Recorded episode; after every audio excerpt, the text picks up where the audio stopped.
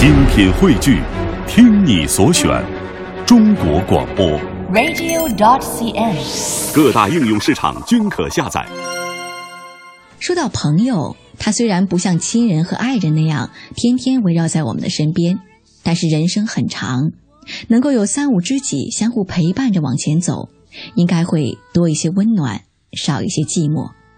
但是不知道你有没有这样的体验，在奔忙当中，不知不觉的，曾经的一些很重要的朋友就离我们远去了，不知道什么时候离开的，也不知道为什么彼此会断了联系。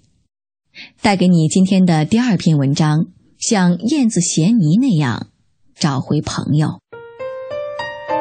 您正在收听的是《品味书香》丽娜品读时间，聆听美好，享受心灵的宁静。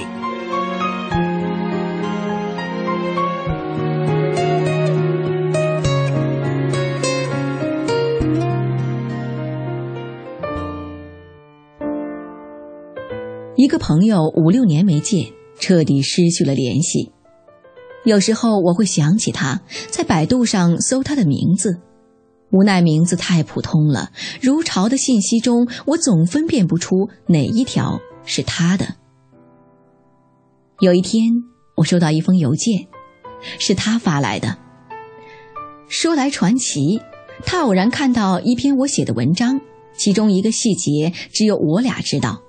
于是他认定那个笔名的后面藏着一位故人，他在搜那笔名，找到了我的邮件。然后我们发现，我们俩竟一直生活在同一个城市。再然后，两个人穿越半个城市，在暴雨天约着见面。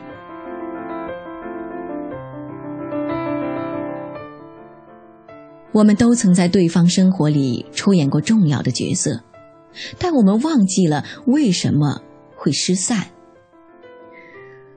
朋友说，有一天我拨你的手机，发现停机了，这才发觉我们很久没有联系了。我挠挠头，谁说不是呢？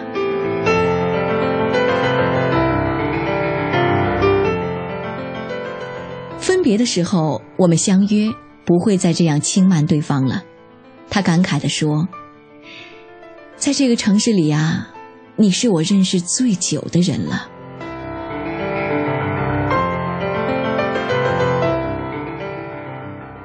另一个朋友很久没见了，联系方式都在，只是都不用了，电话从来关机，QQ 头像永远不亮，就这么一去三年没有消息。一个晚上，我在微博上收到一条私信，只有四个字：“是我，蔷薇。”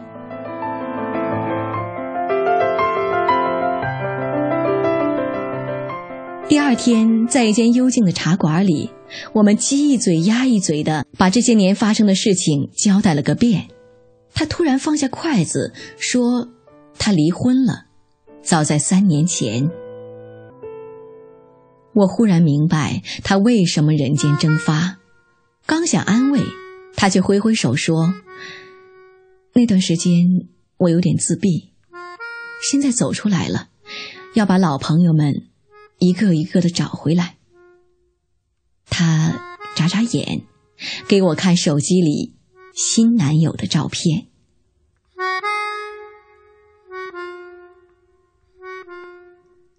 还有一个朋友。联系方式十年没变，可我总是疏于联系。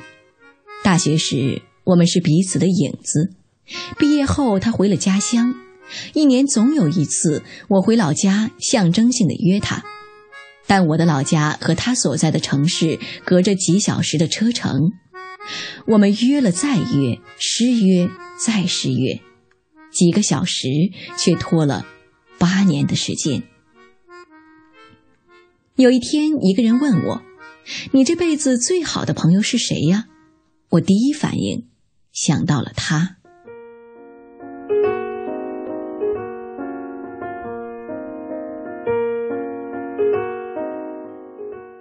再回老家，我们再约，时间地点再次难以调度。他说：“要是太忙，就下次吧。我想别下次了，转身去了长途车站。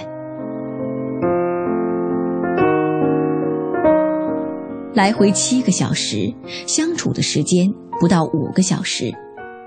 五个小时里，我忙着见过她的丈夫、儿子，在她亲戚开的餐馆里吃饭，听她说才带完的高三，一切都平静琐碎的，像昨天才分开。直至临别，坐在候车室的长椅上，我没来由的说了一句：“这辈子我除了我老公，就只有你。”他静了一会儿，说：“我老公听说你要来，换了好几件衬衫。他知道你对我很重要。”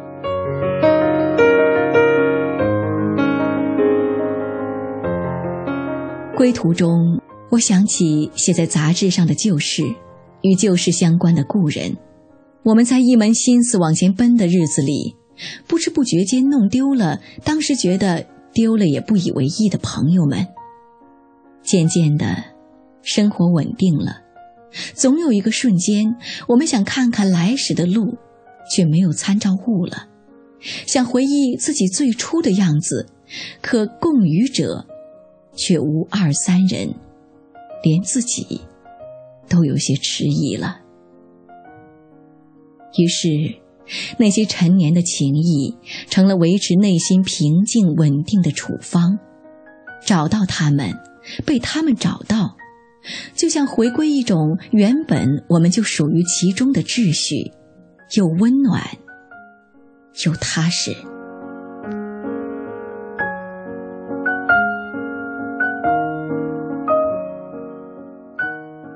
大巴在山区曲曲折折，兜兜转转。我打开手机，更新微博。要像燕子衔泥般把老朋友们一个一个找回来。稍请有人回。可惜我像狗熊掰棒子一样，把朋友们一个一个丢掉了。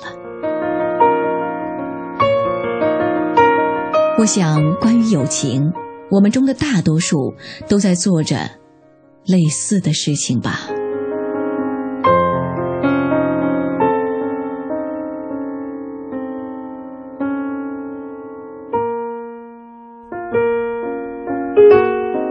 刚才跟你分享的这篇文章叫做《像燕子衔泥那样找回朋友》。看到他的时候，我忽然想起了一个情节，那是我从深圳辞职回北京的时候，朋友给我送行，他说。特别希望我们之间不会断了联系。在当时的我看来，保持联系应该是一件很简单的事情，因为电话和网络都非常的方便。所以我说，应该没问题吧。但是他却摇头说不一定。五六年的时间过去了，再次回看的时候，虽然朋友的联系方式依然保存着，但是真的却很少很少彼此联系。你会发现，当一个人重新投入一个新的生活，重新结交新的朋友的时候，就有很多很多忙不完的事情。而曾经在我们生活中出现，但是现在却渐渐远离的朋友们，似乎就显得不再那么重要，于是就渐渐的淡去了，直至从我们的视线当中消失。但是他们真的不再重要吗？听一听我们心底的声音，可能就会发现，并非如此。这个时候，你想到了什么人吗？如果可能，不妨现在就跟他说一声：“好久不见，你还好吗？”